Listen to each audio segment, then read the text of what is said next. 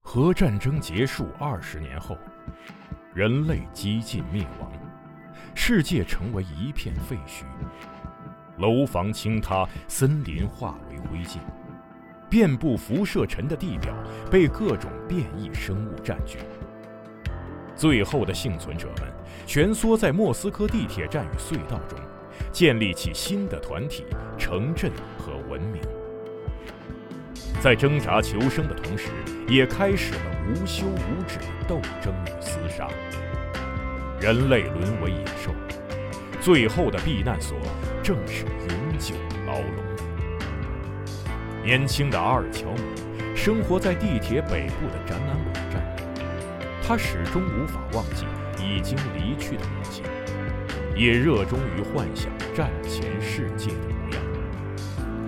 俄罗斯废土科幻小说经典代表作，游戏《地铁二零三三》原著小说，集合网独家正版有声书《地铁三部曲》，现已在集合网及集合 App 独家上线连载。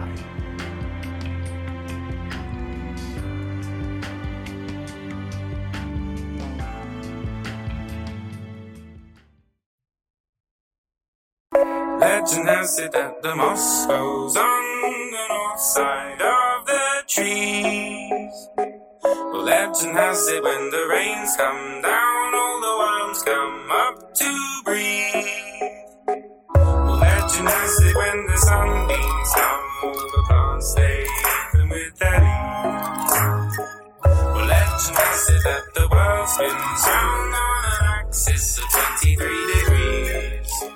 But have you ever story of the rapids in the road or the cow that walked the bandits while rattling the sun? Or she looked up into the 大家好，欢迎收听最新期的《加油 Story》节目，我是四十二。我是老白，我是西蒙。好，我们这期给大家分享一个科幻故事，哎，嗯，蹭那个刘慈欣的热点，因为现在《流浪地球二》上上了嘛，我们就啊加紧啊录一期，而你知且道，你知道那个赶《鸭上架就蹭，流浪地球》那个咱们录那 wave 那个激哦浪节目，嗯我自己又听了一遍，给听哭了。不是听哭了，我听了两遍。啊，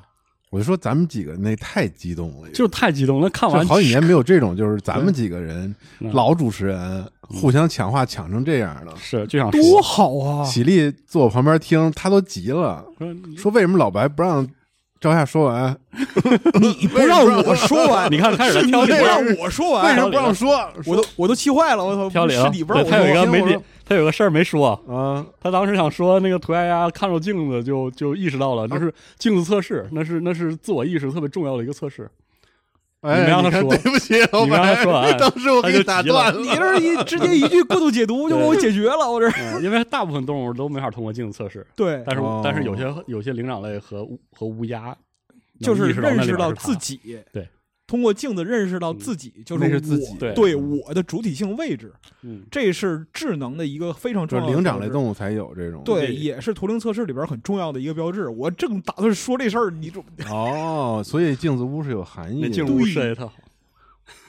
哎我操！哎，说跑题了，我操！你但别是他妈确实啊说了，作为录节目这么多年的是老主播来说，这个就是那期节目听得我简直崩溃了。我呃，是吧简？直哦对，呃，抢就没有任何一个人把话说完对的，特别真的激动是吧太激动了。这个逼群就是这样，各说各的，是吧？是对，太可怕 是的了，嗯没有人听。呃是嗯行，那这期呢，我们也就正好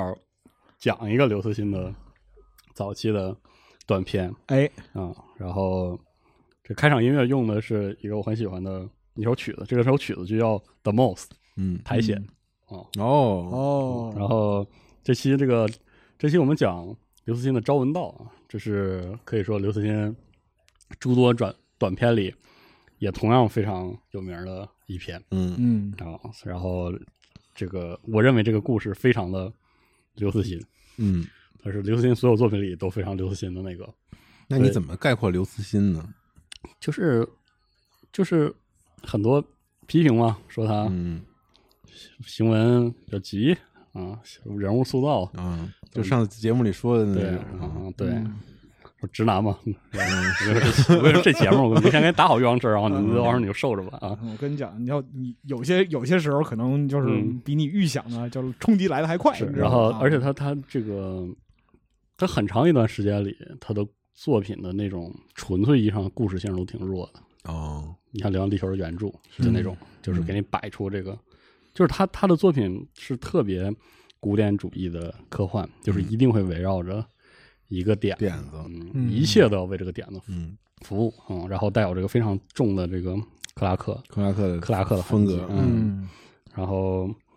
这个集这个故事呢，我大概跟大家说一下，我会把它基本上原封不动的讲一遍，嗯但是呢，也不会加特别多的修饰，是因为我对读科幻这个事儿有一个挺挺执执念的事情，就是在我看来，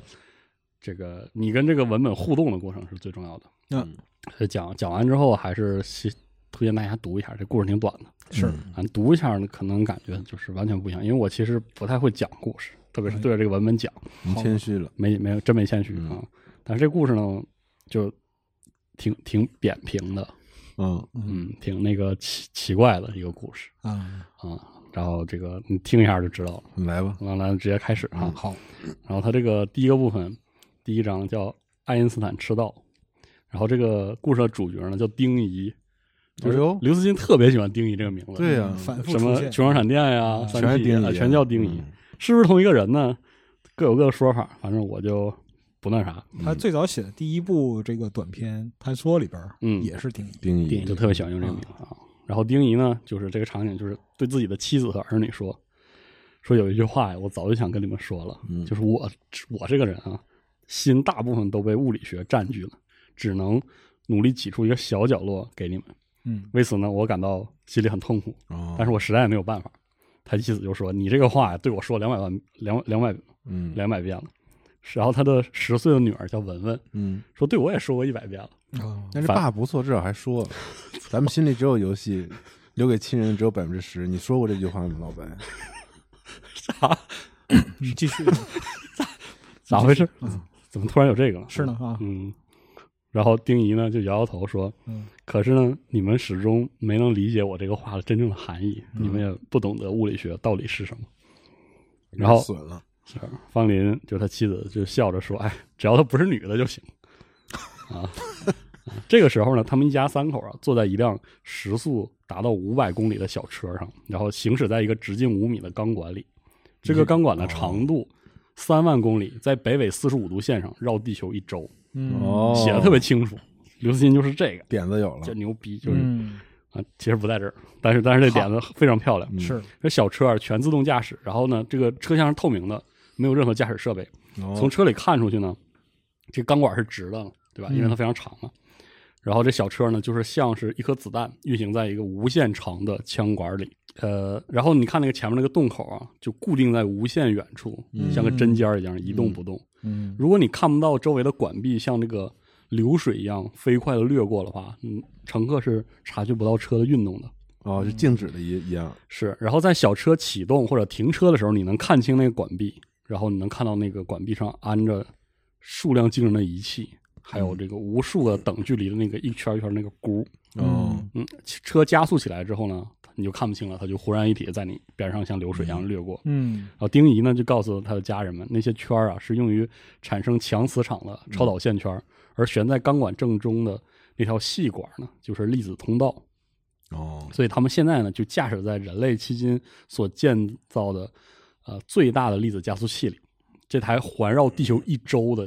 加速器嗯，就被叫做爱因斯坦赤道，我就这个标题，你看，就是就是贼长牛逼。一个长达四万公里的加速嗯器，是的，嗯然后说借助它呀，物理学家就会实现上个世纪那个所谓的巨人肩上的巨人最后的梦想，就是建立宇宙的大统一模型，嗯就用它什么大统一模型？宇宙大统一模型，啊。这个就大概说就，它是一个概念啊就这就是你需要给西游解释一下啊，解释一下对，当时那个物理学就是一九零几年前后，嗯物理学上空不是两朵乌云嘛？嗯，两朵乌云最后变成了这个相对论和量子力学，量子力学，他们都对，都有效，反正这实验完全印证，嗯然后俩个就捏不到一块儿捏不到去，一块儿到现在也没捏到一块儿去、嗯对，啊，这就是成了现在这个物理学家的终极理想——大统一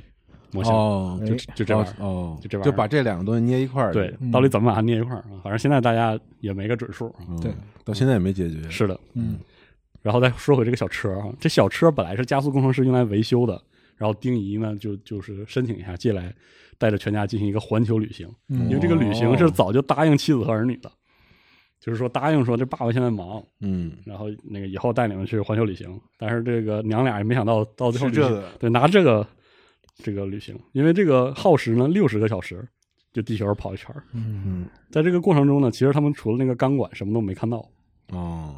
但是呢，方林和那个文文啊还是挺高兴的，因为至少在这两天多一点时间里呢，全家人终于难得的就聚一块儿聚一块儿了，你也能看到这个丁仪这个这个这个形象嘛，嗯这个科学家、这个物物理学学家那的儿物理学家对嗯。然后旅行过程其实不是很枯燥，丁仪呢时不时就指着那个管壁，虽然什么都没有，但是就跟文文说：“我们现在啊就已经驶过外蒙古了，哦，你知道吧？那是大草原，还有那个羊群。嗯，很快呢，过了一会儿说我们又过日本了，但是就是擦过日本的北角。然后你看这个，但是看不见，这是吧嗯看不见就说，朝阳就是照到积雪的这个国后岛上了。嗯那个那个地方就是今天亚洲的第一抹第阳一光嗯抹阳光，哦，哦，然后现在我们在太平洋底了，太平洋底特别黑，真黑，什么都看不嗯见。想象力训练是吧？对，但是那边是有亮光的，你看暗红色那个亮光是海底的火山口，它涌出那个哦嗯岩浆的那个遇水之后呢，就冷却了，所以那个暗红光就是一闪一闪的，就像海底平原上的篝哦火。然后他他们就全是画面啊，是他跟女儿说：“文文，大陆就在这里生长，嗯陆地就从这里长出来。”嗯，后来呢，他们就在钢管中呢，就又驶过了美国全境，然后又过了大西洋，嗯然后从这个法国的海岸登上这个欧洲，然后驶过意大利和巴尔干半岛，嗯然后第二次再进入俄罗斯，然后从里海回到亚洲，嗯穿过哈萨克斯坦，然后进入中国。嗯嗯，你看吧，就是你看这九十年代末期，就是那个时候科幻二次复兴的时候，最开始的所谓的硬科幻，嗯嗯，摆的细致摆牙的，可以说得明明白白的。是的，嗯然后呢，走完最后路程呢，他们就回到了爱因斯坦赤道在塔克拉玛干沙漠中的起点。哦，塔在塔克拉玛山呃塔克拉玛干沙漠当中，嗯世界核子中心这个地方就是环球加速器的控制中心。嗯好，然后丁一一家就从控制中心大楼出来了，外面天乌漆麻黑的，然后这个广漠的沙漠就静静的躺在这个群星之下，向远方是这个蔓延。嗯啊，这刘慈欣说了一句：“世界显得简单而深邃。”嗯，物理学家眼中的那种。对，然后丁仪很兴奋，他说：“哎，咱们仨三个基本粒子就在这个爱因斯坦赤道中完成了一次加速实验。嗯嗯”然后文文这个时候就问说：“爸爸，这个真的粒子要在这一根大管子中跑这么一圈要多长时间啊？”嗯然后那个孩子就指那个管子，那管子在他们看来也就是向两个方向无限延伸的，是的然后消失在夜色当中。嗯嗯丁仪说明天就在明天，加速器就会首次以它的最大能量正式运行，嗯里面的每个粒子就会受到相当于一颗核弹能量那个推动，嗯加速到接近光速。光速，嗯这个时候，每个粒子在管道当中只需十分之一秒，就能走完我们这两天多走的这环球的这个旅程。嗯而方林插过来说：“别以为你已经实现诺言啊，这次环球旅行不算，嗯 啥玩意儿啥也没看见。嗯那是啊，那可不嘛，对啊，然后文文也说说爸爸以后有时间一定要带我们在这个馆子外面沿着它走一圈吧，嗯我们想看看，就是馆子里到过的地方到底是什么样，嗯就是做一个真正的环球旅行。嗯然后这个时候你就感觉这个丁仪这个轴的这个劲儿来了，哦，他回他回答是这样说，其实不需要的，他跟女儿说你不需要，因为如果你睁开了想象力的眼睛，那么这次旅行就足够了。嗯嗯，你在馆子中看到的你想看的一切，甚至更多。说孩子最重要的是，蓝色的海洋、红色的花朵、绿色的森林，这都不是最美的东西。真正的美，眼睛是看不到的，只有想象力能看到。物理学那儿，对，与这个海洋、花朵、森林不同，这个东西是没有色彩和形状的。嗯当只有当你用想象力把数学和整个宇宙捏成一个团儿，把嗯它变成你一个心爱的玩具，你才能看到这种美。哎呀哎呀，哎呀，然后丁仪就没有回家，他把妻女送走之后，他就回到了控制中心。然后新这个中心没有没几个人，只有几个值班的工程师。这个在加速器建成之后，历时两年的紧张调试过程中呢，这里第一次这么宁静，之前都很忙，嗯，但是差不多现在事儿都完事儿了嘛，明儿就点了嘛。哎，暴风雨前的宁静，对，丁仪呢上到楼顶，然后就站在那个露、特别高那个露天平台上，嗯然后他看下面的那个加速器那个管道，就像一条直线把世界一分为二。嗯，然后他有一种感觉，就好像夜空中的星星都像眼睛一样，他们此时就盯着这条线。看，然后丁一回到夏面的办公室里，然后躺在沙发上睡着了，然后进入了一个所谓的理论物理学家的梦乡。嗯，快乐 啊这段能拿来做科普的那个就是量子力学科普。啊！一会儿我跟你说完之后，我给大概说一下它是什么。我我也没有那么懂啊，这个。就他梦里的对这，个哎接下来是他的梦，嗯他坐在一辆小车里，然后小车呢就停在这个爱因斯坦赤道的起点，嗯，然后小车启动，他感受到了那个推力，哎，然后在这个四十五度纬线上的地球旋转一圈儿又一圈儿，一圈儿又一圈儿，就像那个轮船赌上那个嗯嗯，球儿在那转，然后它的速度越来越接近光速，急剧增加那个质量，呃智能方程嘛，速度起来了，嗯它那个质量也急剧急剧的增加，然后让他感觉自己就像一尊这个金属的金属的塑像，就定在那儿了。然后他感觉到自己的身体里蕴含的是那种能创世的能能量，量都在他身体里。然后他有一种帝王般的快感。嗯原书原文啊。然后在最后的一圈呢，他突然被引进一条支路，冲进了一个特别奇怪的地方。这里呢，就是虚无，哦，是虚空、虚无之地。嗯嗯看到了虚无的那个颜色，既不是黑也不是白，它那个色彩就是无色彩本身，但是不并不是透明。嗯然后在这里呢，时间和空间都是等待他去创造的东西。嗯然后他看到前方有一个黑点儿急速的扩大，那个呢是另一辆小车，车上坐着另一个字体自己。嗯，然后他们俩以光速相撞之后呢，同时消失了，哎，在无尽的虚空当中湮灭了，留下一个无限小的起点。哎然后嗯变成了无限大的宇宙，对哎，，然后万物的这个种子就爆炸开来，这个能量的火球疯狂的暴胀，这是现在比较主流的宇宇宙大爆炸模型，嗯是的大大爆炸加暴胀。嗯当弥漫于整个宇宙的那个红光渐渐减弱的时候，这个能量的天空中逐渐冷却下来，物质就像雪花一样纷纷就出现了。啊，最开始是很稀薄的星云，嗯然后是恒星和星系群，然后在这个新生的宇宙中，丁仪拥有一个量子化的自我，所以他可以从宇宙的一端瞬间的到达另一端。哦嗯但是它并没有跳跃，它同时存在于两端，而且它同时存在于这个浩大的宇宙当中的每一点。嗯，这个就是那个量子力学那个不含、哎不函数的表述。是的，他感觉他的自我就弥漫在整个太空之中，像雾一样。嗯，他是不是喜欢卡尔维诺的？走的方向是宇宙奇趣录那方向，对是的啊然后呢，你感觉他就是他感觉恒星那像沙粒一样，然后组成了银色的沙漠，就在他的身体里燃烧，就无所不在，然后又无所不在，就是他自己。他知道自己的存在呢，只是一个概率的幻影，他是一个多叠加态的幽灵，嗯然后渴望了环视宇宙，然后去寻找一束目光能让自己坍缩为实体。寻找观测者，啊，他就说的那个波函数，波函数在被观测，被观测的时候哎然后它探索成点，对，嗯，基本上说这个是的，啊、然后这个时候呢，这个目光就出现了，然后它来自遥远的太空中浮现出来的两双眼睛，就在这个群星织成了帷幕的后面。嗯他知道那个有着长长睫毛的那个很美的眼睛是方林的，是他妻子的。哎，然后呢，那个天天真灵性的那个眼睛是文文的，是他女儿的。然后这两双眼睛就在宇宙宇宙当中茫然的扫视，但是到最后也没有看见他。哦，这原文是这样说的：说波函数颤抖着，如微风拂过平静的湖面，但坍缩并没有发生。啊、当、没看到，没看到，嗯当丁仪陷入绝望的时候呢，茫茫那个星海自己就扰动起来了，群星汇成洪流在旋转奔涌，然后当这个旋转停下来的时候，宇宙间的所有的星星就变成了一只眼睛，那只百亿光年大小的眼睛，嗯如钻石粉末在黑色的天鹅绒上洒出来的一样，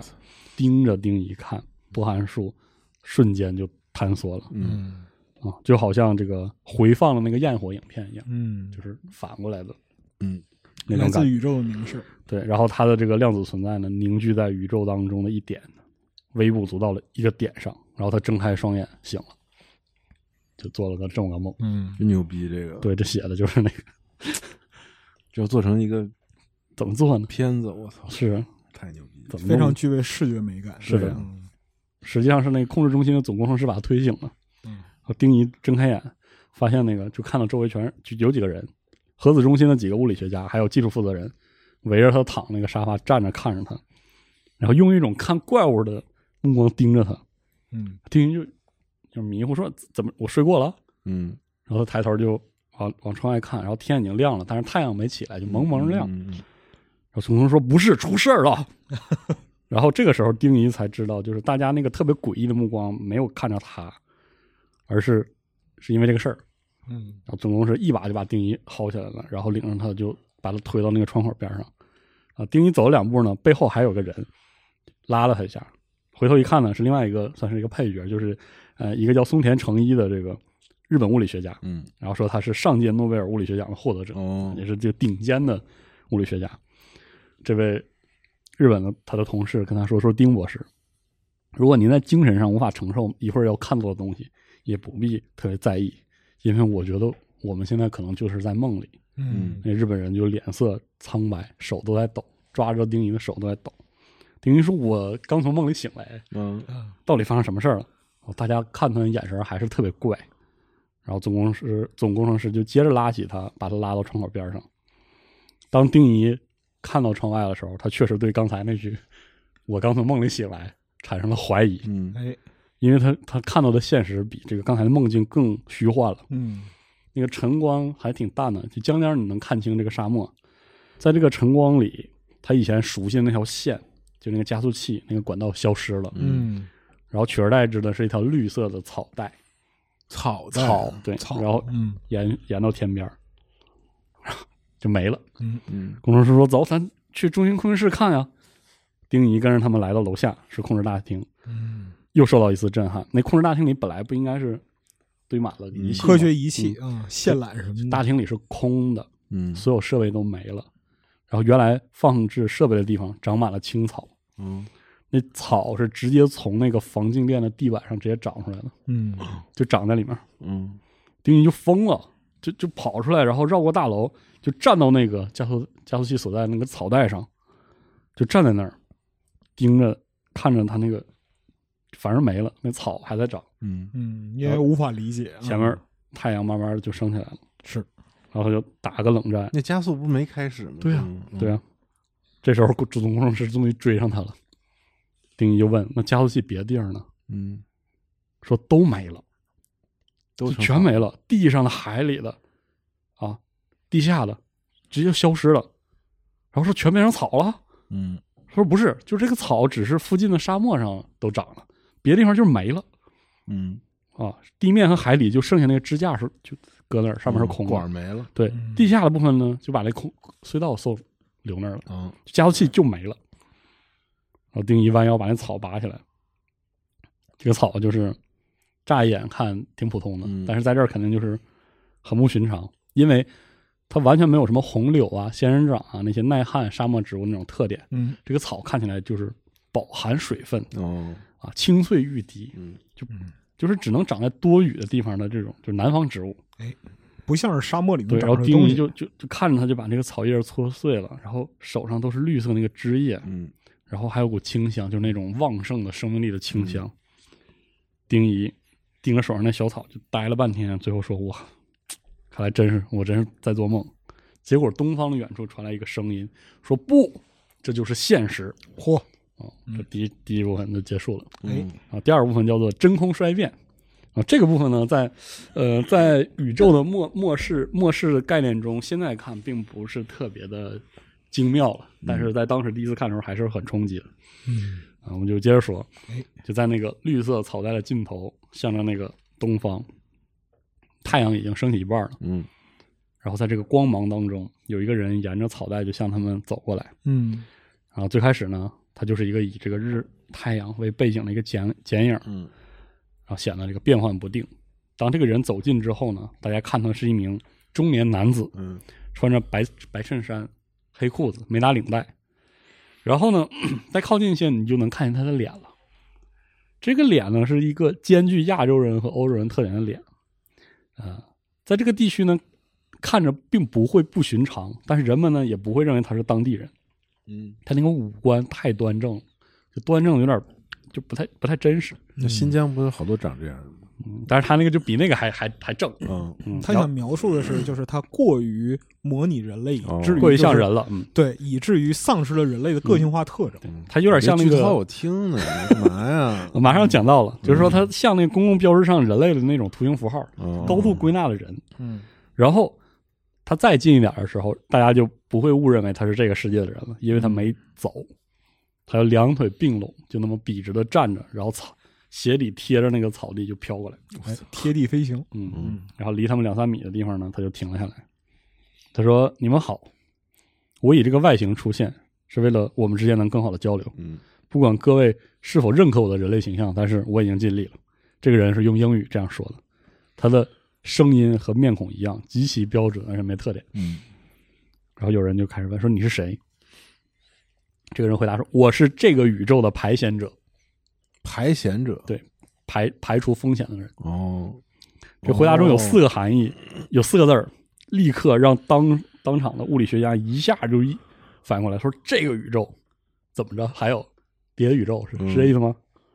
然后总工程师先问说：“您和加速加速器消失有关吗？”这个回答是：他在昨天夜里被蒸发了，你们计划中的实验必须被制止。嗯作为补偿，我送你们这些草，哦，它们能在干旱的沙漠上以非常快的速度生长。长嗯然后说那为什么呢？为什么呢？然后回答是：这个加速器如果真的以最大功率运行，能将粒子加速到十的二十二十次方级电子伏特，这个的话接近宇宙大爆炸的能量，可能给我们的宇宙带来灾难。哦，然后是什么灾难呢？对面的回答是真空衰变。然后听到这个回答之后，总工程师扭头看了看身边这些物理学家们，发现他们都沉默不语，嗯然后这个紧锁眉头。排险者对面的人回答说：“还需要进一步解释吗？”丁仪就很轻的摇了摇头说：“不需要了。嗯”物理学家们其实有点失望，嗯，就是他们本来以为排险者会说出一个人类完全无法理解的理解概念，但没想到他说出的东西，人类物理学早在上世纪八十年代初就想到了。嗯只不过当时都认为这是一个新奇的假设，与现实毫无关系，嗯现在就被遗忘了。啥叫真空水？哎，你看这里就很有意思，就是他没有把这个东西就作为纯粹的叙事部分，嗯下一段详细的解释了这是什么。哦，嗯，就下一个章节就讲这啊，个没有，就下一个段落，哦哦就说真空衰变的概念呢，最早出现在一九八零年《物理评论》杂志的一篇论文中，作者是西德尼·科尔曼和弗兰克·德鲁西亚。嗯早在这之前呢，狄拉克就指出，我们宇宙当中的真空啊，可能是一种伪真空，它不是哎完全空的。是的，你在那个空无一物的空间里呢，有一种像幽灵一般的虚粒子，在哦短的、特别无法想象的瞬间出现，然后又消失。这个瞬息间就创生又毁灭的这么一个活剧，嗯在空间的每一点上都无休无止的上演。哎然后我们所说的真空，实际上是一个量子海洋，而且它是沸腾的，嗯，就是其实是非常冒着泡儿，剧烈的。很热闹，狄拉克之海的涟漪，嗯哎，这就使不得是，死亡搁浅了呀？哎，你看，是这狄拉克确实，狄拉克有些概念被后来的，就是基于量子力学的科科幻概念反复的使用，的流出了非常大的空间。哎，所以说刚才我们说这个量子海洋其实是沸腾的，所以它使得真空其实有一定的能级，它不是完全没有能量的。哦，不是啥也没有，对，对然后科尔和德鲁西亚的这个提出了新思想在于呢，他们认为某种高能过程可能产生出另一种真空，就是另一种状态的真空。嗯，就像比如说粒子加速器那种嗯高能，这种真空的能级比现有的真空低，然后甚至呢就有可能出现能级为零的真正意义上的真空，真空就是虚，真的就虚空空了。了对嗯，然后这种真空的体积一开始可能只有一个原子大小，但是它一旦形成呢，因为能级有一个势嘛。嗯对，周围相邻的高能级真空就会向低能级跌跌落，然后形成和它一样的低能级真空，然后这个就会使得刚才那个低能级的真空的体积越来越大，迅速扩大，嗯那变成一个球形，然后它的扩张速度很快就能达到光速光速，嗯然后球里的质子和中子就会瞬间衰变，然后球内的物质，球内的那个物质世界就就蒸发了。嗯，我操，啊、刚刚才是文本然后他接下来的是一段话，他说：“以光速膨胀的低能级真空球，能在零点零三秒内就毁灭地球，嗯五个小时内呢就毁灭太阳系，嗯嗯四年之后呢毁灭最近的恒星，嗯十万年之后呢毁灭银河系，嗯就没有什么能阻止这个球体的膨胀了。嗯光的速度，嗯，然后随着时间的推移，整个宇宙都难逃劫难。这个话是排险者在说的。嗯嗯好，接下来说他的话正好接，有点 meta，他的话正好接上了在场大多数数人数人的思维，嗯就是难道他能看穿人类的思想吗？哦就你刚才在读这段，然后他的话就接在这上面。嗯哦我啊这这段有一个啊哦排险者呢就张开双臂，做出了一个囊括一切的姿势，就是说，如果我们把我们的宇宙看成一个辽阔的海洋，我们就是海中的鱼儿。嗯你们周围这个无边无际的海水就那么清澈透明，以至于我们都忘记了它还存在。我现在告诉你的是，你们并不是生活在海水里，这是液体的炸药，嗯，点一颗火星就全完了。哦毁灭一切的大灾难就来了。作为宇宙的排险者，我的职职责就是在这些火星燃到危险的温度前把它扑灭。嗯哦，我丁一说：“这你这说的这个事情真的是不太容易。我们已知的宇宙就有两百亿光年的半径，嗯对于你们这样的超级文明，这也是一个极其广阔的空间。”是嗯，然后排险者就笑了，这是他第一回笑，嗯 笑了也没有任何特点，一个标志性的笑，就没有你们想那么复杂。你们已经知道，我们目前的宇宙只是大爆炸焰火的余烬，哎，恒星和星系不过是仍然保持着一些温热的飘散的烟灰罢了，嗯就是一个火即将燃尽的世界。是啊吧嗯这是一个低能级的宇宙，你们看到的类星体之类的高能天体只存在于遥远的过去，哎在目前的哦啊，类星体就是实际上就是在我们现在天文观测上，其实无法解释那玩意儿到底是个什么玩意儿的嗯东西。但是因为太远了，太远了所以可能对就没有了。已经，对，其实已经没有了。嗯在目前的自然宇宙中，高能级别的能量过程，比如说大质量物体坠入黑洞，它那个能级呢也比爆大爆炸要低特别多。嗯，在目前的宇宙中呢，发生创世级别的能量过程的唯一机会，只能来自于其中的智慧文明探索宇宙终极奥秘的努力嗯才会出现。哦哎这种努力呢，会把大量能量聚焦到一个微观的点上，嗯使这一点达到创世能级。所以我们只需要监视宇宙中进化到一定程度的人类文明就行了。哦那那个松田诚一这个日本的物理学家就问：那你们是从什么时候注意到人类呢？普朗克时代吗？因为当时普朗克哎提了一个他自己都不信的量子理论，嗯然后整个物理学就打开了花，打到现在。嗯哎，排险者就摇摇头说：那那就牛顿时代呗，哎也不是吗？难经道典的力学时代，，对，难道不能远到这个亚里士多德时代吧？啊嗯，排选者说都不是。宇宙排选系统的运行机制是这样的：它首先通过散布在宇宙中的大量的传感器监视已经有嗯生命存在的世界，嗯然后发现这些世界中出现有能力产生创世能级能量过程的文明时呢，传感器就报警。嗯然后我这样的排险者收到警报之后呢，我就来亲自来这些世界来看。嗯但除非这些文明真的要进行创世能级的实验，否则我们是绝对不会对它进行任何干预的。嗯嗯嗯，然后这个时候呢，这个排险者头顶左边出现了一个黑色有正点方三体。体那嗯感觉。对，你看，就是刘慈欣的科幻，他的宇宙观其实一以贯之的，从一对开对始对就有。对然后刚才说那个正方形两米见方，就感觉好像是这个现实挖了一个窟窿一样。嗯几秒钟之后呢，那个黑色的空间中出现一个蓝色的地球影像，嗯然后排险者指着那影像说：“这个就是放在你们世界上方的传感器拍下的地球影像。”然后有人就问了：“这传感器什么时候放的呢？”嗯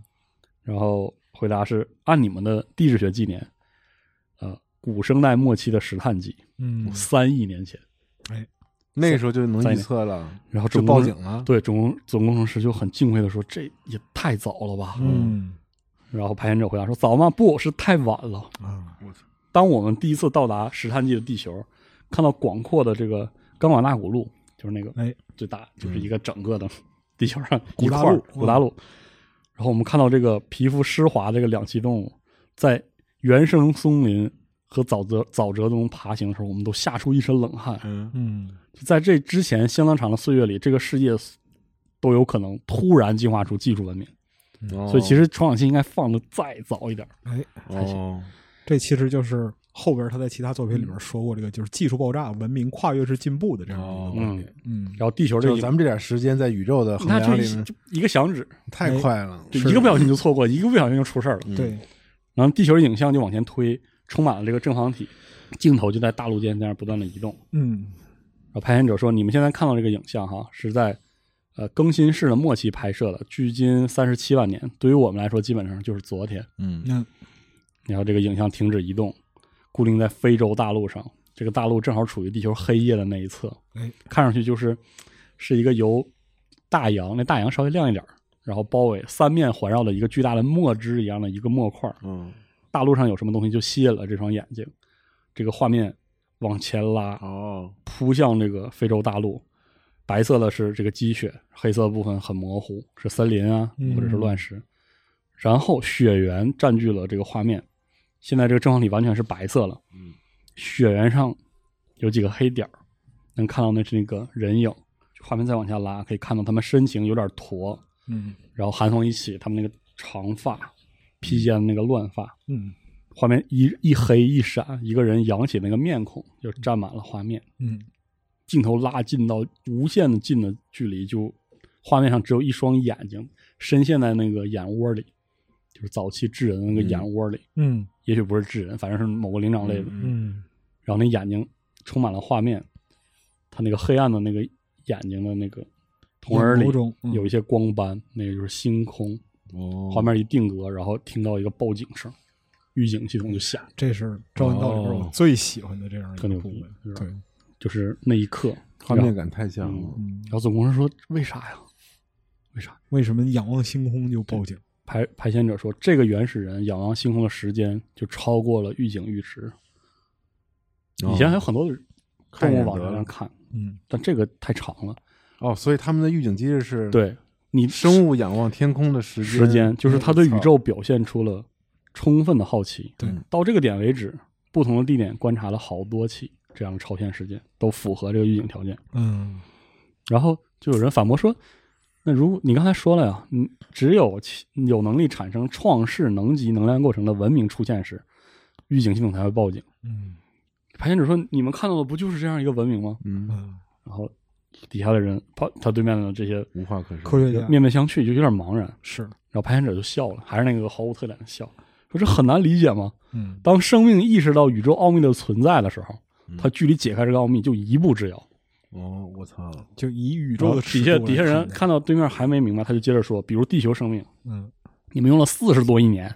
第一次意识到宇宙奥秘的存在，嗯，嗯但那一时刻距你们建成爱因斯坦赤道不到四十万年，嗯哦，而这进程最关键的加速期不到五百年，嗯就不太到五百年。如果说那个原始人对宇宙那几分钟的那个凝视是看到了一颗宝石，那么之后你们所谓的你们整个人类文明就是弯腰去捡而已，哦就这么快。写的太牛逼了，是，然后丁仪就有点悟了，说真是这样，就是这个望星人真的非常的伟大。嗯排险者接着说，然后我就来了，好那个时候我就来了，啊嗯然后我就看这个文明的进程，就是守护一个玩火的孩子，哦，就周围被火光照亮这么一点儿，这个宇宙就让这个孩子特别着迷，嗯他就不顾一切的让这个火越烧越旺，越烧越旺。嗯，现在宇宙已经有被这个火直接烧毁的危险了。哎，然后丁一想了想之后，就提出了一个人类科学史上的关键问题，就科学史有意思就有意思在这儿。嗯他说：“那你的意思就是我们永远不可能得到大一统模型，嗯永远不可能探知宇宙的终终极奥秘，哎是吧？”所有的科学家就盯着排险者，就像一群在最后审判日里等待宣判的灵魂。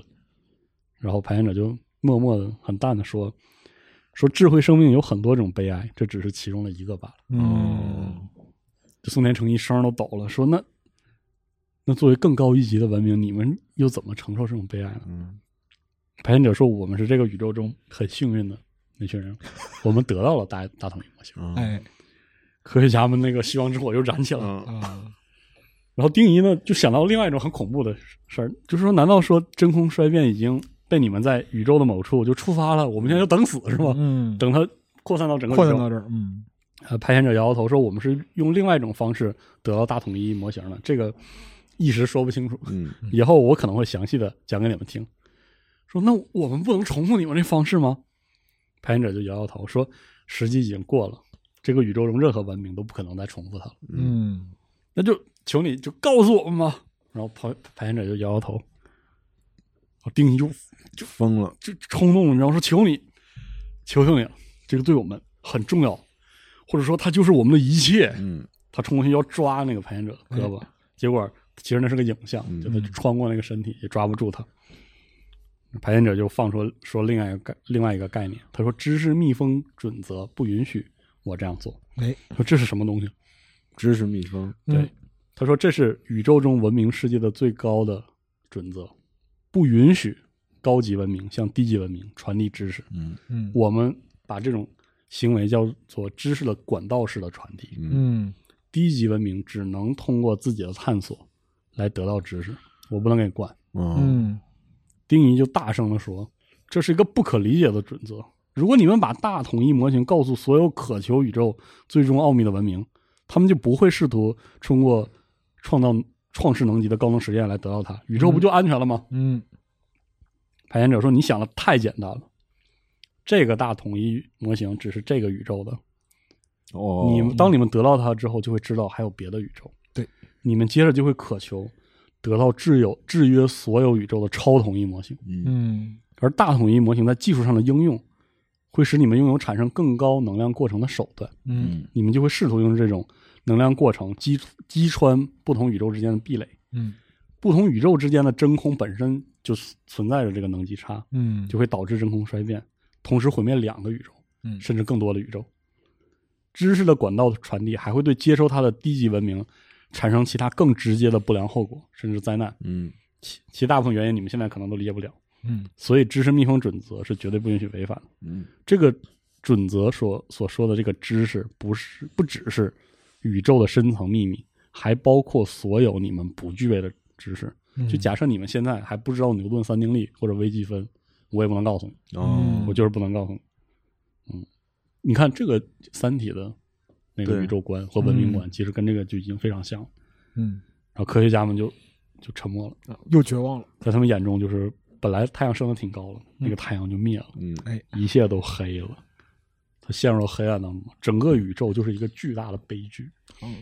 我操，而且这个悲剧之大之广，他们都理解不了，就只能在余生就默默被的它折磨着。你知道吗哎，他们也知道他们这辈子就没有意义了，嗯他是们余生也没有意义了。是的，然后这个松田成一就瘫在那个草草地上，说了一句后来成为名言的话，哎，说在一个不可知的宇宙里，我的心脏都懒得跳动。哦，他就他就说出了所有物理学家的心声。哎，里面每个人就目光呆滞，然后欲哭无泪。嗯过了好过了也不知道多久，就在那儿愣着。丁仪突然就打破沉默。嗯前面的我跟你说，前面对丁仪的那种有点非非人性的很多评论，呃，或那个描述，就在就在是这这一刻，丁仪就说：“我有一个办法，既可以使我得到大统一模型，又不违反知识密封准则。嗯”，排演者就对他点点头，仿佛就早就知道了仿，佛就是料到一样，说：“你可以说说看。嗯”丁仪说：“你把宇宙的终极奥秘告诉我，然后毁灭我。”哦，我操，科学家的执着，嗯哎，排演者说给你三天时间考虑，而且他的回答不加思索，非常迅迅速，就紧接着丁仪这个话，嗯然后丁仪就欣喜若狂，你说这个是可行的，是吗？嗯嗯排演者就点点头，哦，这一章结束了。嗯，最后最后的一个部分嗯，叫真理祭坛，哎就是操，原来是写这个的，对，朝闻道哎就是这句，所以西斯可以哎，嗯说人们是这么称呼那个巨大的半球体的，那半球体就叫真理祭坛，嗯直径五十米，底面朝上，球面朝下，嗯就立在这个沙漠里，远看呢就像一个倒着放的这个山丘。嗯它这个半球是用排险者用沙子筑成的。当时他做这个事儿的时候，沙漠中出现了一股巨大的龙卷风，龙卷风中那个沙柱到最后就凝聚成这个东西。谁也不知道排险者是怎么做的，嗯能使沙子聚合成这样一个精准的半球形。嗯但强度很高，它这么放也不会解体。然后，但是这样的放置方式呢，使半球很不稳定，在沙漠的这个阵风里，它就在晃，微微的晃。哦，真理祭坛在晃。然后排选者就介绍说，在他的那个世界，遥远的那个世界里，这个半球是一个论坛，嗯嗯那个文明的上古时代，学者就聚集在上面探讨宇宙的奥秘。嗯嗯由于这样放置的半球不稳定，论坛上的学者呢就必须小心翼翼的使他们的位置都均匀的坐在这个哦半球上，否则球就歪了，人上面的人就掉下来就掉下来了。嗯排险者一直没有解释这个半球形论坛的含义，然后人们就猜测它可能暗示着宇宙的这种非平衡和不稳定、嗯哎不稳定，宇宙就是不平衡的，是的，宇宙是不稳定的。然后半球另一侧呢，用沙子构筑了一个很长的坡道，它可以从下面走上这个祭坛。嗯嗯在这个排险者自己的那个世界里，这个坡道不需要。他说呢，在自己这个族群纯能化之前，在上古时代，就是他们还有这个实体的时候，他的种族呢是一种长着双翼的半这个透明双翼的生物，他们就直接飞到这个论坛上。嗯这坡道是专门给人类住的，嗯人类文明中有三百多人就会通通过它走向真理论坛，然后用生命换取宇宙的奥秘。哦嗯，不是第一个了，对，就是他要整这三天前嘛，当那个排险者答应了定义这个要求之后，后面的事态的发展就让全世界都很恐慌。嗯短短一天时间里，就有几百人提出了同样的要求。哦哦哦哦，这些人除了世界核子中心的其他科学家外，还有来自各世界、全世界各国的学者。嗯一开始只有物理学家，后来报名者的专业就超出了宇宙学和物理学，出现了数学、嗯生物学，还有其他基础学科的科学家。嗯甚至还有这个经济学和史学类这样的哦非自然科学学者。然后，这些要求用生命来换真理的人，他们都是所在学科的领军人物，嗯是科学界中的精英当中的精英。嗯，嗯其中诺贝尔获获获得者就占一半儿嗯我操，所以在这个真理论坛前就聚集了人类科学的精华。嗯嗯，就是大刘非常喜欢的，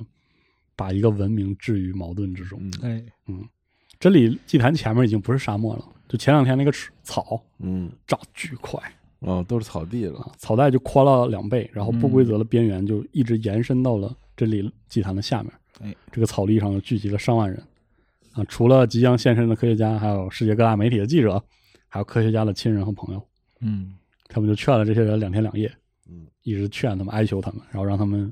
心力交瘁，每个人都处于这个精神崩溃的边缘，然后他们还是最后想努力一下，想劝一下这科学家。嗯啊然后同样做这个努力呢，还有数量非常多的各国政府代表，嗯甚至就是这这些国家的元首，他们想留住自己哦，宝贵嗯国家的科学精英。哎嗯，我非常喜欢这段，这段其实是一种刘慈欣对人类社会的一种畅想，就他不只是技术畅想了。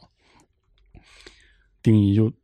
盯着方林问说：“你怎么把孩子都带来了？”啊然后在他们身后呢，文文还在草地上玩耍。他是这群表情非常阴沉的人里唯一一个高高兴兴的孩子。嗯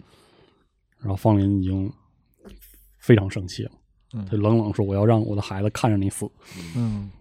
他就脸色惨白，然后已经懵了，就双眼就很茫然的，就只能往远方看。丁一说：“你难道以为这样就能阻止我吗？”然后方林说：“我不抱这个希望，但是希望能阻止你的女儿未来跟你一样。嗯嗯”然后丁一说：“你可以惩罚我，但是孩子……”然后方林就打断他说：“没有人能惩罚你，你也别把即将发生的事伪装成一种惩罚，嗯你这你就走在通向你自己梦里那个天堂的路上。”嗯嗯然后丁仪就直视自己爱人的双眼，说：“林，如果这是你真实的想法的话，那么你终于从最深处认了识解了我我是一个什么样的人。哎嗯”方林说：“我谁我也不认识，我现在心中只有仇恨。”嗯然后丁仪说：“你有权利恨我。啊”但他得到回答是：“我恨的是物理学，哎我就恨这物理学本身。”嗯但丁一说，如果没有物理学的话，人类现在就是丛林和岩洞中这种愚钝的动物。那妻子已经歇斯底里地说：“我现在并不比他们快乐多少啊！”嗯，嗯然后丁仪的回答是：“但我很 快乐，我希望你能分享我的快乐。嗯就” 就他妻子已经就是嗯不行不行，他说：“那就让你的孩子一起分享吧。”你就让他亲眼看到父亲的下场。嗯，长大之后至少会离物理学这种毒品远一点。哎，非常残酷的对话嗯，，说林你你把物理学称为毒品，哎，哎，你也同时从最深处就认识了它到底是什么东西。嗯你看，在这两天，你真正认识了多少东西？嗯如果你早点理解这些，我们就不会有现在这样的悲剧了。嗯嗯一段简单的对话，嗯然后下一段呢是元首们在真理祭坛上劝说排险者，在跟排险者对话。哎，几个身份，刚才是是的家庭，现在是社会，对，啊嗯，他就是希望那个排险者就是拒绝这些科学家的要求。嗯嗯，这个就是那种大家就是要记得，小时候是有时代性的，那个时候是九十年代末啊。对，然后是首先是美国总统说说先生，我可以这么称呼您吗？我们的世界里最出色的科学家都在这里了，您真想毁灭地球的科学吗？嗯哎，排险者说没有那么严重，就是另外一批科学精英马上就涌现了，就不让他们位置了。是的，你要知道，对宇宙奥秘的探索欲望是所有智慧生命的本性。嗯那既然同为智慧生命，您就忍心杀死这些学者吗？排险者说这是他们自己的选择，哎，生命是他们自己的，他们当然可以用它来换取自己认为崇高的东西。是 的，然后俄罗斯总统这时候接话说：“这个用不着你来提醒我们，用生命来换取崇高的东西，对人来说并不陌生。哎嗯毕竟俄罗斯毕不能说嘛你是俄国人啊，对呀、剩余嘛，刚刚提过，在上个世纪的一场战争中，我的国家有两千多万人这么这么做了。嗯但现在的事实是，你看冷冰冰的事实是另外一种视角。嗯，那些科学家的生命什么都换不到，他们自己能得知那些知识。然后呢，你只给他们十分钟生存的时间，他们对终极真理的欲望成为了一种地狱道的那种变态。嗯您非常清楚。然后排演者说了这样一句话：“说我清楚的事情是，他们是这个星球上仅有的正常人。嗯，哇，”然后元首们就面面相觑，然后就是没听懂这句话。哎，而排险者呢，就伸开双臂拥抱天空。他说：“当宇宙的和谐之美一览无余的呈现在你的面前的时候，生命只是一个很小很小的代价。”哎，但是底下人就说：“但是他们看到这个美之后，就能只活十分钟。”哎，但是，陪演者说，嗯就算没有这十分钟，你经历到那个看到那个终极之美的过程，那都是值得的。嗯，元首们就互相看了看，就只能苦笑了。哎，排险者就往那个真理祭坛下指一指，说：“随着文明的进化，像他们这样的人会渐渐多起来的。嗯，最后呢，当生存的问题完全解决了，哎，当爱情因为个体的异化和融合而和融合而消失，嗯当艺术因为过分的精致和晦涩最终死亡，嗯对宇宙终极美的追求就会成为文明存在的唯一的寄托。嗯，就是他们的这之后种还剩下什么？文明的灭绝，对他们的这种行为符合整个宇宙的基本价值观。嗯元首们就沉默了一会儿，嗯然后美国总统就笑了，哈哈大笑说：“先生，你简直他妈的在耍我们，你在耍整个人类。”然后排险者这个时候就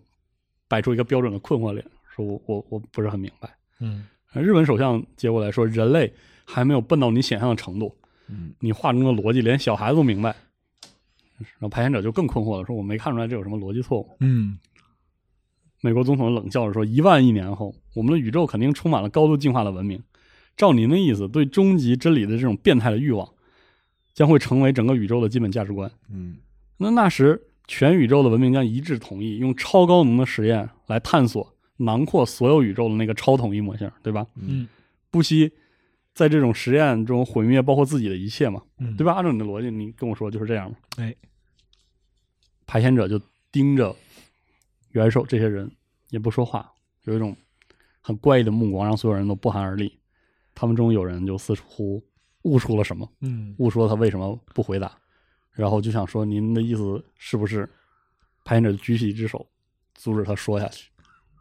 嗯，这是个这个扣子，我认为这个扣子最后就是《三体哎什么意思？》。他刚才说了，说宇宙充满了高级文明的时候，嗯，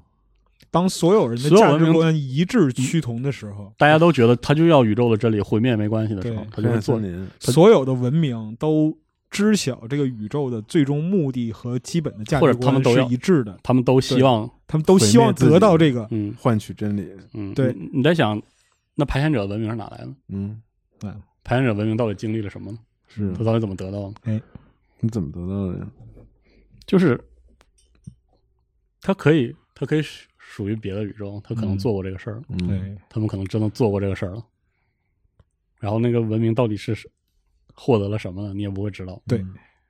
然后你在想，当时后来《三体》那个结构，那个歌者文明嗯那种就是高高能级文明之间的战争，嗯，把宇宙摧毁到剩最三个维度的时候，是，对，用数学作为武器。你在想个人文明面对嗯，这些三维的文明的时候，他还能说什么呢？嗯嗯，其实没啥可说的。是，就你懂个毛线呀、是嗯，你懂啥屁也啊不是，是嗯嗯嗯，就降维打击呗。其实我刚才就分析了一下，其实接下来有一个情节啊，嗯就排险者呢就举起手就不让他说了，哎然后他走到这个真理祭坛的边缘，在那里呢，他就用非常响亮的声音对所有人说：“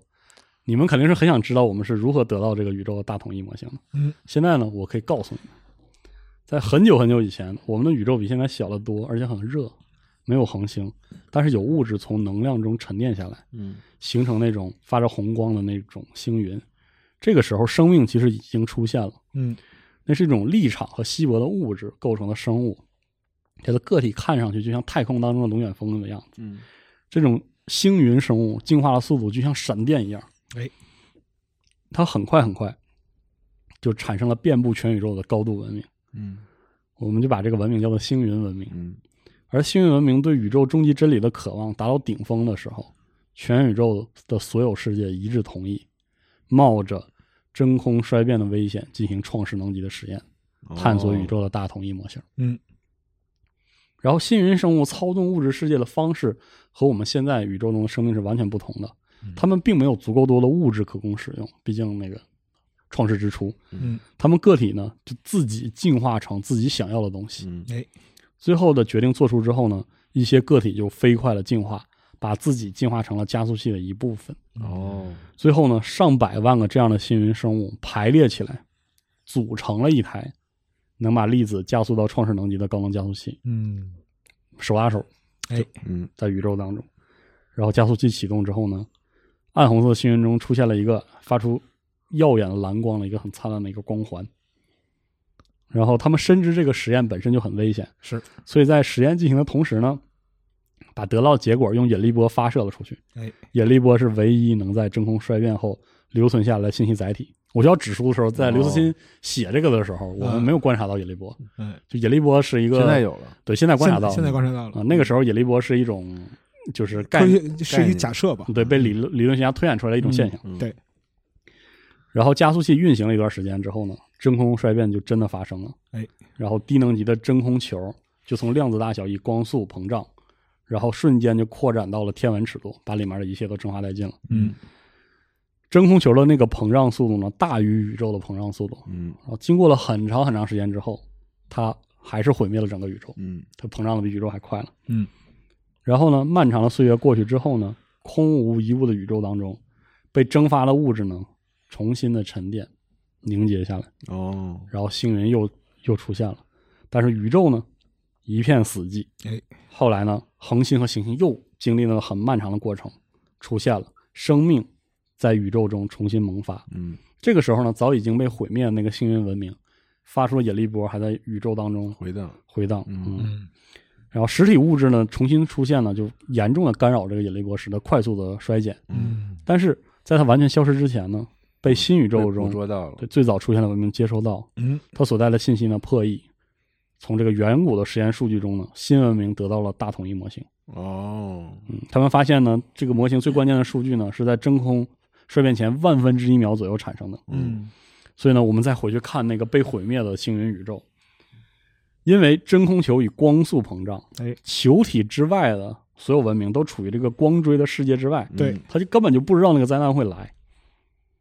所以呢，真空球到达之前呢，所有的这些世世界还在专心的接收着加速器产生的数据，嗯，他们接收到足够建立大统一模型数据后的万分之一秒，这个真空的这个球就毁毁灭就了毁灭他一们切了对。但是注意一点是，星云生物的思维频率也极高，嗯，万分之一秒对他们来说是一个比较相当长的时间，嗯所以他们有可能在生命的最后一刻推导出大统一模型。嗯，当然，这其实也是我们的一种自我安慰。哎，更有可能的是呢，他们最后什么也没推导出来。嗯，星云文明掀开了宇宙面纱，然后他们自己没有来得及向宇宙的看那个一眼终极看一眼，嗯就毁灭了。而且最可敬的是什么呢？在开始实验前，他们可能就知道是这个结果，哎，但是他们还是决定要这样做。嗯，把包含着宇宙终极秘密的数据呢，就传给遥远的未来的文明。嗯嗯所以呢，他最后撂下一句话说：“就是你们现在应该明白，对宇宙的终极真理的追求，是文明的最终目标，文明的归宿，哦也就是这个东西。”然后他说完之后呢，真理集团上下的所有人都陷入了沉思。嗯啊，不管这个世界对他最后的那句话是否认同吧，哎，有一点可以肯定，它会对今后人类思想和文化的进程产生重大的影响。嗯嗯我念的这一段是我认为刘慈欣很长一段时间作品的另外一个特色，嗯他这样的描述跳脱了这个故事本身的时间尺度，使得他的作品有一种历史的感觉，哦，史诗的感觉。他就放下一句，他在这一点上，他写的东西很像一个史官。嗯很有意思。接着讲呢，就美国总统率先就打破沉默，说：“您给图给文明描绘的是一个非常阴暗的前景。嗯，就难道说，生命在漫长进程中的所有的就这些努力，还有所有这些希望，就为了那一瞬间，就飞蛾飞蛾扑火那一瞬间是吗？”嗯排烟者说：“飞蛾并不觉得阴暗，它享受了短暂的光明。哎，反驳是：人类绝对不可能接受这样的价值观。嗯，那拍摄者说，嗯，可以理解，完全可以理解。在我们这个真空衰变之后重生的宇宙里，文明还处于萌芽的阶段，每一个世界都有自己的生活方式，追求不同的目标。对大多数世界来说，对终极真理的追求不具备那个至高无上的意义。嗯，为此而毁灭宇宙的这种危险，对于宇宙中大多数的生命来说也不公平。哎，即使在我自己的世界中，也并非所有成员都愿意为此牺牲一切。哦嗯，所以呢，我们排险者说，我们这个文明自己没有继续进行探索超统一模型的高能实验，哎，而且呢，我们就决定在整个宇宙中建立排险系统。嗯但我们相信，随着文明的进化，总有一天，宇宙中的所有世界都会认同文明的终极目标。嗯嗯其实你看，就是现在，就在你们这样一个像婴儿一样的文明当中，已经有人认同这个目标了，嗯哎对吧？其实我说到这儿，我就要说一句，就是他留了一个特别大的空间。哎，嗯，我还是要说，在这个结构当中，我们就看到了《三体》后来的是那个、嗯那个空间。然后他说：“好吧，就时间到了，嗯，你各位各国的元首，如果你们不想用生命换这个真理的话，那您下去吧。啊嗯请退开，啊对，请让那些想这么做的人上来。嗯，然后元首们走下真理祭坛，到那些科学家面前，就是最后努力一下。 哎，法国总统是这样说的，就是法国人嘛， 这里面就充满了刻刻板板印印象啊民族主义刻板印象啊，是是但是但是很有意思，这样写。法国总统说，能不能这样，就把这事儿稍后放一放，啊，我呢带大家去体验另外一种生活，快乐一下嗯我们放松一下自己，啊，比如说什么在黄昏的鸟鸣当中看看这个夜幕降临大地啊，嗯然后在银色月的月光下听听这个美妙的音乐，嗯喝喝下这个美酒，想想心心爱的人。这个时候你们会发现，终极真理并不像你们想的那么重要。嗯你们追求的这个虚无缥缈的宇宙和谐之美，相比之下，跟跟这个比，这种现实世界的人的这种感官上的美好更让人陶醉。哎，然后一个物理学家非常冷漠的说：“所有的生活都是合理的，我们没有必要互相理解。”嗯，很不给面子，元首这法国元首还想说一说，就是更发挥一下法国人浪漫是吧？美国总统也没有信心了，说行了，你别跟他别说说了，了，啊，别说了别对门对牛弹琴了，说您还看不出来吗？这这是怎样的一群毫无责任心的人？哎你看不出来吗？这是怎么样的一群骗子？他们自己声称自己为了全人类的利益而研究，嗯，其实只是拿全世界的财富满足自己的欲望哎，满足他们那种对玄虚的宇宙和谐美的变态欲望。嗯这和拿公款嫖娼有什么区别？嗯嗯然后丁仪挤上来了，拍拍那个美国总统肩膀说：“总统先生。”他就笑了。啊，总统先生，科学发展到今天，终于有人对它的本质进行了比较准确的 定义。啊公款嫖娼，听到吗？嗯，这多直男的科幻小说，哎看到吗？？是过分了啊，过分了。然后旁边的松松田诚一说：“我们早就承认这一点，而且我们反复声明，但是没有人相信我们，哎嗯一直没有人相信我们。啊，不是我的错呀。 对我一直是这样，嗯对， 就是这么一个桥段。然后最后一章叫交换，嗯然后真生命和真理的交换就开始了。就这段的话，就是走个流程哦嗯走流程，第一批八位的数学家，就是要一个仪式感，就是小说最后需要有这个仪式感。哦对，八位数真学理家祭坛嘛，对，上祭坛了，沿着这个坡道走向这里祭坛，然后这个时候沙漠里呢没有风，就感觉大自然都屏住呼吸，嗯然后寂静笼罩了一切，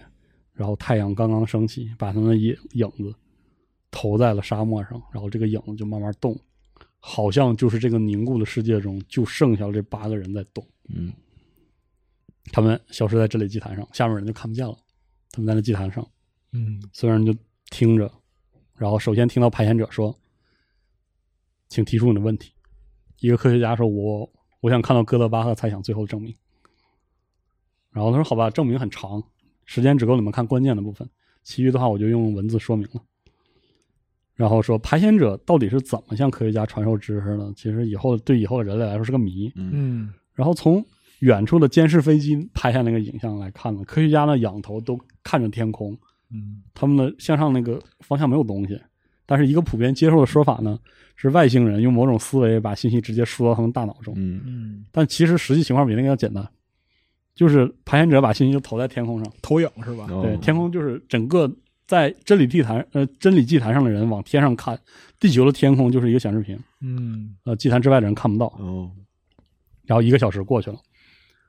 真理祭坛上有个声音打破了寂静，说：“我们看完了。”排险者很平静的回答说：“那你们大概还有十分钟时间。”嗯，然后真理祭坛上就隐隐传来了一些交谈声，你只能听清一些只言片语，但是你能感受到这些人兴奋而喜悦，快乐，就好像是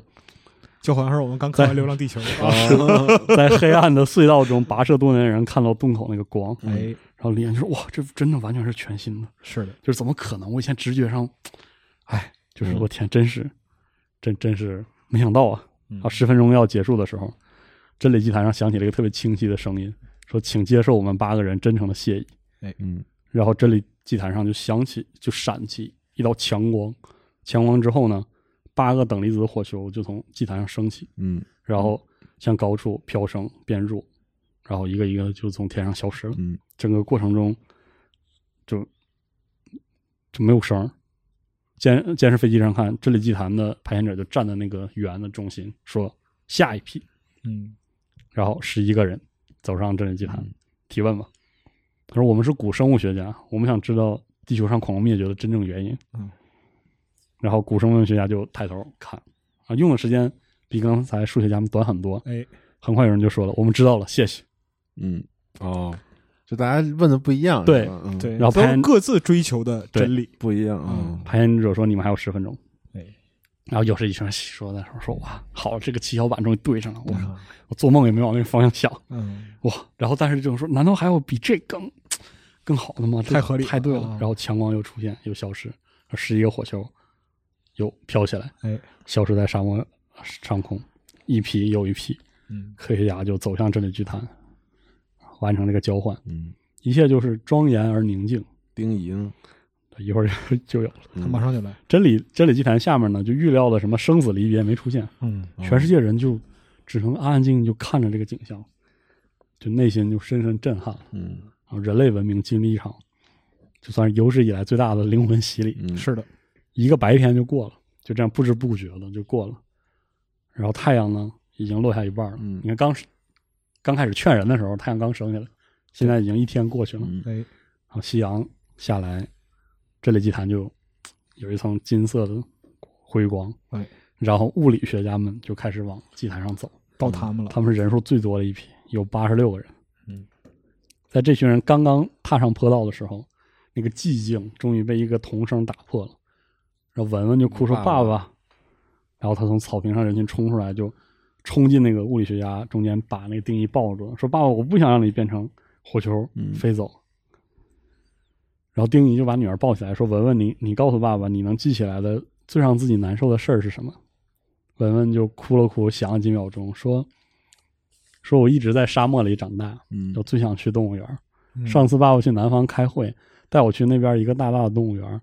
可是刚进去，你的电话就响了，说工作上有急事儿。嗯那是个野生动物园儿，小孩儿一定要大人带着才能进去，我就只好跟那回去了，之后再也没再也没能去。嗯啊，我这是最让我难受的事儿，在回来的飞机上我就一直哭。嗯，嗯然后丁仪说：“但是好孩子，你听着，那个动物园以后你也有机会去，嗯妈妈以后会带文文去的。爸爸现在也在一个大的动物园的门口，嗯，那里面有爸爸做梦都想看到的神奇的东西。哎如果爸爸这次不去，以后就真的再也没有机会了。嗯嗯文文就眼泪汪汪的，眼睛大眼睛盯着他爸爸看了一会儿，然后就点点头说：‘那那爸爸就去吧。嗯嗯方林就过来把孩子抱走了，嗯然后看在看着那个真理集团说：“文文，你爸爸是世界上最坏的爸爸。嗯嗯，但是他真的很想去那个动物园。嗯然后丁仪呢就看着地面，这个时候用近乎乞求的声调说：“是的，文文，爸爸真的很想去。”方林就盯着丁仪，用那个特别冷的目光盯着他，嗯说：“你喜欢开这个玩笑是吧？嗯哎，你说你这个冷血的基本粒子，你就去完成你最后那个碰撞吧。嗯但是你记住，我绝对不会让你的女儿也成为物理学家。”嗯嗯然后这些人转身要走，然后另终于有另外一个女生，然嗯，后大喊说：“松田君，哎，你要是再向再往前走，我就死在你面前。我”认为这段是刻板印象里极可致对的，拉满说了，这真的，啊我跟你说，那种 这段有点儿真可他的妈笑狠死了我操啊说话呢，就是看到一个就是矮个儿的娇小美丽的一个日本姑娘，啊！然后她就站在那个草地上，现拿一在个现在他不会这么写了，我我觉得现在应该不会了，对对对但也说不好，嗯，是然后就拿拿一把特别小的银色手枪，然后顶着自己太阳穴。是，刚才说就是这日本的诺奖获得者松田诚一，啊就从那个物理学家中出来了，走出来，嗯，然后就走到那姑娘面前，就直视她的双眼，说：“犬子，哎，你记得吗？当时在这北海连名字都是刻板印象，对特别他妈刻板印 象。嗯，然后你记得吗？北海道的那个时候，那个非常寒冷的早晨，哎，然后你说要出道题考验我，我是不是真的爱你？嗯你问我说，如果你的脸在火灾中烧了不成样子，我该怎么办？我说我将忠贞不渝的陪伴你一生。嗯然后你听到这个回答之后很失望，说我并不是真的爱你。嗯如果我真的爱你，就应该弄瞎自己的双眼，让一个美丽的犬子留在自己心中。嗯，我这，我我不知道刘慈欣到底是懂日本文化还是不懂日本文化，我就不知道说，说不上但来是。但是我觉得就是如果他现在发布这个，就是会会会被弄死，你知道吗？这个这个姑娘，这个犬子，这个拿枪的手也没有动，但是她这双眼就已经满含热泪，是吧？嗯然后宋田诚一就接着说：“所以，亲爱的，你知道，你完全知道美对一个人的生命有多重要。哎，说现在宇宙终极之美就在我面前，我就不能看她一眼吗？”然后呢，犬子说：“你再向上走一步，哎，我就开枪。”嗯，宋天成也就对他笑了一下，说：“犬子，我们就在天上相见吧，请，嗯哪有你你你注意点。嗯然后转身就和其他物理学家一起就沿着这个坡道，坡道就往这个真理集团上走，嗯身后就响起清脆的枪声，哎，还有这个 咳脑浆溅落在草地上和这个身柔弱躯体倒下的声音，然后他也没有回头。嗯，那，唉，我真是我不知道说啥，这段儿嗯。进入下边儿，对，然后物理学家就走上去了嘛，哎，排险者就向他们微笑致意，哎，然后就那一瞬间，晚霞的天空也没了，嗯，夕阳也沉了，嗯，沙漠、草地就都没有了，嗯这就是终于给了我们一个摄像头视角在那个真理祭坛上，嗯嗯哎，然后真理祭坛呢就悬浮在黑色的太空之中，就好像这就是创世前的那个黑夜，也没有星星。排险者挥手指向一个方向，然后物理学家们就往那边看，黑色的遥远的那个黑色的深渊里有一颗金色的星星，一开始特别特别小，嗯后来越来越大，越来越大，然后具有面积和形状，然后都能看到这是一个漩涡星系向它这个方向飘来，嗯，星系就非常非常大，嗯最后增大到一非常恢宏的那个样子。更近了一个一些之后，他们就看到星系当中那个恒星都是数字和符号。我不知道你还记不记得《流浪地球二》的结尾那个 CG，不记得了，太太早了，就是结尾数字多，了其实开篇也是，开篇也是嗯就是数字公式组成和的等图形，《式，然后构成图形，流浪地球二》里有这个画面， 《流浪地球二》对啊，对的开场和结尾那个，最开始登峰记得吗？哦哦，哦你说那个呀对对就对这些 logo 出场的，对对对就有记这得个画面对啊，嗯就是我感觉跟这个哦，还挺是吗，像的啊。对，他就看嘛，嗯这些恒星这些星系当中的恒星其实都是数字和符号，哎，然后它们组成方程式，构成这个星海当中那个波浪，然后宇宙大统一的模型就缓慢的，而且非常庄严的，从物理学家的天面头顶的前天空就飘过去了，嗯，就看看公式呗。对，看到了也看不知道模是什型么，啊嗯，是个，啥但是模它型嗯没有具体的描述这个模型的是的，状态，嗯，当八十六个火球从基中真理祭坛上就升起来的时候，方林就眼前一黑，就瘫在草地上。嗯他隐约啊只能听到他女儿的声音，他说：“妈妈，那里面的哪个是爸爸呀？”嗯，然后最后一个人上真理祭坛的人是史蒂芬·霍金，那个时候他还在。霍金还在，哦，这是最后一个人。，嗯对对，然后他就拿那个电动轮椅沿着这个坡道缓缓的，吱儿吱儿的往上移动，哎就像在树枝上爬行的昆虫一样。嗯这么写人合适吗？我觉得这个这个形象挺挺这个表述非常哦这个表述很牛逼，非常好嗯。他说他那个绵软的身体就瘫在这个轮椅里，就像高温中变软而且即将融化的蜡烛一样。嗯，风中残烛，嗯，是，然后轮椅终于开上了这个祭坛，开到了这个排险者面前。这个时候呢，太阳已经落下一段时间了，星星开始出现了。然后排险者问说：“博士，那您的问题呢？”反正对于霍金，他似乎也并没有表示出对其他人更多的那种尊重，哎，还带着那个没有特点那个微笑。嗯然后就听那个博士的轮椅上的扩音器发出那个电子声音。嗯，他说：“霍金问，宇宙的目的是什么？”空中那个答案就没出来，没出现。嗯排险者脸上那个笑就消失了，嗯，而他双眼中就闪闪过了一丝恐慌。然后霍金就质问说：“先生，宇宙的目的是什是么？什么？还是沉默？”这个场景就是排险者就没说话，非常诡异了，天空还是空的，哎，然后宇宙那个群星，因为太阳降下，那个群星逐渐亮起来。嗯，霍金又追问说：“先生，答案呢？”排险者说：“博士，出口在您后面。我操，”霍金说：“这就是答案吗？”排险者就摇摇头，说：“我是说您可以回去了。嗯，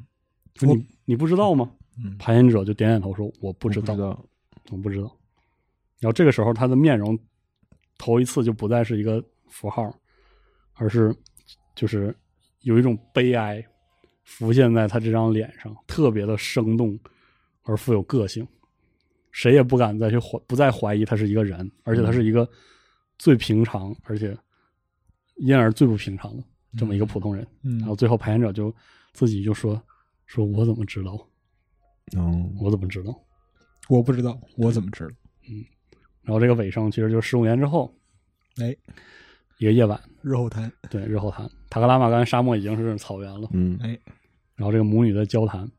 母亲呢四十多岁，但是头发已经开始白了。哎然后这个饱经风霜的眼中呢，就是忧伤还有疲倦。而这个女儿苗条少女，然后有一双这个很大又清澈的双眼。嗯，然后母亲呢就在这个草地上坐下来，就双眼失神，然后跟她说：“文文，你当初要要报你爸母校这个物理系，然后现在要攻读量子理论专业的博士学位，妈都没有拦你。”嗯，就是你可以成为一一位理论物理学家，你甚至可以把这门学科当做自己唯一的精神寄托。嗯，但是文文妈求你了，你可千万不要再过那条线了。嗯，然后文文就看着那个银河说：“妈，你能想象吗？这一切啊，这一切都来自于两亿年前一个没有大小的那个起点，嗯，哎，宇宙自己又越过那条线了，对，哎哦，宇宙自己又越过那条线了。”方林站起来就抓他他女儿说：“孩子，我求你别这样，啊，你离魔怔一步之遥啊，我 求你别。”嗯文文就看着那个星空也不动，嗯，方林就真的就很崩溃，说你你听妈妈说话，你怎么了到底？然后文文就还盯着那个群星说，妈妈宇宙的目的到底是什么？嗯，然后方林就崩溃了，就哭了，说孩子你别嗯你别这样你别这样。嗯，然后呢，文文就收回目光，然后下来扶着他妈，那说说妈，那人生的目的又是什么呢？嗯，嗯，我母女俩就就没有没，他就没法再说话了，相对无言，他就往那边看，然后那个方向上原来那个地方就是真理祭坛，嗯是吧？再早些那个地方就是爱因斯坦赤道，嗯，嗯在，这里穿过这个沙漠。哎，最后的两段是这样说的：他说，微风吹来，草海上泛起了道道的波纹，就好像星空之下无际的骚动的人海，向整个宇宙无声的歌唱着。嗯，方林最后说：“不知道，我怎么会知道嗯哎，哦，？”我就操，结束了。挺好。朝闻道哎，就是这么个故事。嗯，这我第一次读的时候，觉得只觉得很震撼，后来准备这个节目时候又读了两遍，就觉得哎呀，确实很刘慈欣啊。特别刘慈我欣。嗯看过《三体》就觉得这个特别，对，而且就是那种，甚至是这么说吧，这作为刘慈欣的早期作品，有很多的表达，你要说稚嫩也好，更多的我想说就是很锋利，嗯，嗯很不考虑你的想法，对，一股脑的就把自己这种是想法就倒给你，哎然后冲突非常的剧烈。嗯，其实就是没有人物，没有看情这节，个文本，就是嗯啥也没有。对他上来之后，他也不会去就是竭力塑造一个什么东西嗯，而，他这就是告诉你，如果我给你宇宙真理，十分钟时候把你杀了，你哎到底、你到底能不能接受？哎对，他只是说了一个事儿，然后他还问这个社会、这个文明接不接受？嗯，但是，嗯，他到最后会落到这样一件事情，嗯对吧？宇宙嗯文明的终极理想是什么？宇宙的目的是什么？那对啊，人生目的又是什么呢？哎，是，嗯，就是没有人知道，没有人知道，嗯嗯，没有人能给出一个统一的标准答案，嗯，哎，是吧？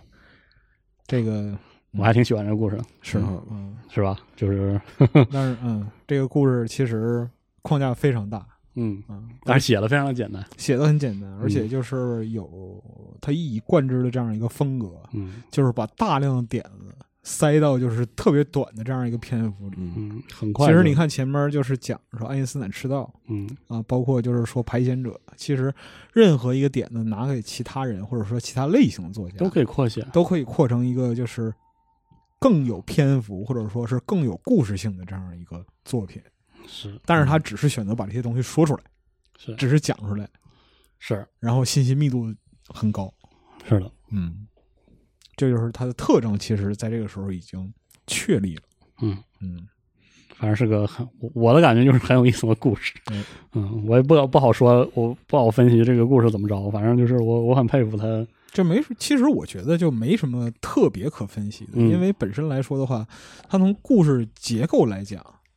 它就那样，他就那样，它就那样，对，它有只是把它想表述的表述出来了。嗯，嗯，我也就是把这个故事念一遍而已，嗯哎，所以说，我觉得就是后后来后来到了就是差不多零六年，就是《三体》第一部写嗯完之后，再往后就是包括说文坛啊各种批评他文笔不好啊什么这个，其实就早有预兆，你知道嗯是吗？他他就是从来都是这样，他从来都是这样的，从来都是这样，对对嗯，非常非常有意思，嗯是，嗯，就行，嗯，大家感兴趣的话可以自己读一遍，这故事读起来有一种很很奇妙的感觉，看完《流浪地球》的电影，可以再然后再看一看大聊这些嗯，短片。嗯，其实这个文本还是需要自己读过一读一遍，下才能够产生真正的就是人与文本意义上的交互嗯。而且而且这个故事很适合你去理解刘慈欣一些观点，就比如说，嗯或者说他喜欢那个观点吧，就是说科幻是未来的历史。哎，嗯，还有什么？他认为好的科幻片儿是也纪录是片，纪录片儿，对，啊、就是因为他这个故事本身的那种有点冷冰冰的、很理性，但是又说不上来了，对人类很热忱的是的，那么一种感受。哎，嗯对，差不多就是这样一个故事。好，好，谢谢大家听到最后，嗯哎，那这是对赵文道的这样一个嗯，给大家简单的讲了简讲单这的小讲，讲一哎下赵文道啊，之后我们遇到别的科幻故事再给大家讲。好的，嗯，新浪潮继续讲新讲，浪潮还要继续讲，已经挑好了，行再挑一遍。嗯，好好，那我们就下期再见，嗯下期再见。拜拜。